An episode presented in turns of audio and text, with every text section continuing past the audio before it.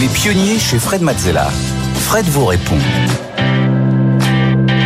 On continue tout de suite avec euh, vos questions. Chaque semaine, vous nous envoyez des questions et euh, j'y réponds euh, par l'intermédiaire de Stéphanie qui me les pose. Vous pouvez évidemment les soumettre directement sur le site de l'émission. Alors, qu'a-t-on cette semaine Alors, on commence tout de suite avec la question de Dorian. Est-ce que vous voyez devenir 100% investisseur un jour? Je ne pense pas en fait, parce que j'ai j'ai suffisamment, euh, euh, on va dire, euh, frotté le, le, métier d'investisseur pour me rendre compte que c'est pas exactement fait pour moi. C'est-à-dire que j'aime bien accompagner ou donner des, des conseils, mais j'aime pas forcément juste le côté d'aller simplement mettre de l'argent dans un projet et puis quelque part d'avoir plein, plein, plein de projets comme ça que, que, que l'on suit d'un de, d'un peu trop loin. Euh, en tout cas pour ma part, parce que surtout, c'est surtout parce que je préfère faire autre chose. Euh, je préfère euh, créer, je préfère être dans l'action, je préfère être entrepreneur. Je préfère discuter beaucoup avec les entrepreneurs, mais pas forcément avec la dimension simplement d'aller euh, miser ou investir sur les différentes sociétés. Je le fais un petit peu, euh, principalement quand je rencontre euh, soit des projets coup de cœur et portés par des entrepreneurs exceptionnels, soit d'ailleurs c'est à peu près les deux seules raisons. il faut qu'il faut qu'il y ait ça.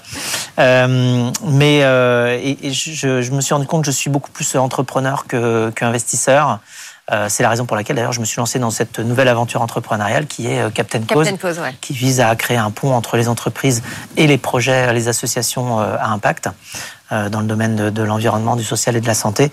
Et là, je suis plus à l'aise parce qu'il faut, il faut construire, il faut aller défricher, il faut faire des choses nouvelles. Allez, on enchaîne avec la question d'Harry. Quand avez-vous su que Blablacar deviendrait un phénomène?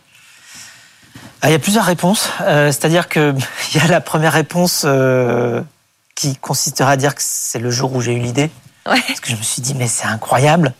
Euh, c'est pas possible, ça n'existe pas. Enfin, après, j'ai cherché pour, pour me rendre compte que ça n'existait pas.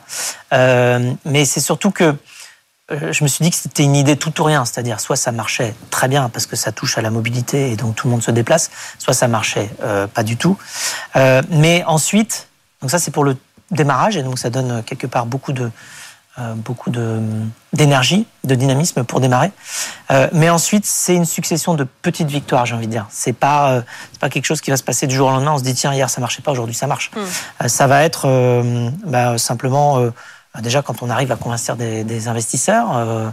bon alors évidemment avant ça, déjà commencer par avoir quelqu'un qui utilise le service au tout début, et donc le voir que des gens qui vont utiliser, donc avoir les premiers clients, aller à réussir à convaincre des investisseurs. Euh, ensuite, entendre parler du service quand on est à la terrasse d'un café. Ça, typiquement, ah, je me souviens du, jour où j'étais euh, à la terrasse d'un café, euh, à Place des Abbesses, dans le 18e arrondissement à Paris, et que je, à côté de moi, des gens parlent de, alors ce qui s'appelait à l'époque covoiturage.fr, et explique comment euh, eh quelqu'un vient d'arriver de Bruxelles et dit ah j'ai découvert un truc incroyable.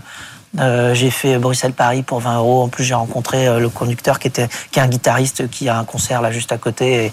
Et, là, là, on se dit tiens, ah, quand même il se passe quelque chose parce que. Euh, et puis ensuite, il a fait la démo du produit à ses amis euh, beaucoup de manière beaucoup plus convaincante que ce que j'aurais pu faire. Euh, et voilà. Allé le voir après ou pas? Non, non, non, non. pas au courant. Non, non. Moi, j'ai juste J'étais content d'entendre ça, c'est tout. Euh, voilà, et donc, euh, bon, après, il y, a le côté de découvrir vraiment le modèle économique qui va porter la croissance aussi, c'est-à-dire quelque chose d'équilibré entre les revenus et les coûts. Et donc se dire, effectivement, on est sorti de la période où on ne va faire que perdre de l'argent pour investir, pour construire un service. Euh, là, on va pouvoir avoir un, équilibre et donc on va pouvoir véritablement grandir. Puis après, encore une autre euh, petite victoire, enfin une grande victoire, mais commencer à étendre le service à l'international, c'est aussi quelque chose. Donc en fait, c'est une succession de, de, petites victoires. Et d'ailleurs, il faut savoir toutes les célébrer. Euh, et euh, donc nous, on a fêté pendant des années à chaque fois qu'on franchissait un million de membres supplémentaires. Donc un million de membres sur sur Blablacar, 2 millions, 3 millions. Après, on a fait 5 millions. Après, on a fait 10 millions. Mais en fait, on célèbre ces choses-là aussi. Et je pense qu'il faut savoir aussi célébrer toutes ces petites victoires sur la route. Parce que justement, c'est ce chemin-là et c'est ça qui est très agréable. Euh, c'est pas juste une réussite du jour au lendemain. Quand on me dit, euh, oui, Blablacar, euh, ça, ça a marché du jour au lendemain, je dis, oui, la nuit était un peu longue. c'est sûr. Merci beaucoup Fred pour ces réponses à vos questions, téléspectateurs et auditeurs. Si vous voulez plus de détails, il y a aussi plein de conseils dans ce livre Mission Blablacar, les coulisses de la création d'un phénomène. C'est euh, évidemment euh, disponible encore euh, aujourd'hui. Fred, c'est la fin de cette émission. On se retrouve la semaine prochaine.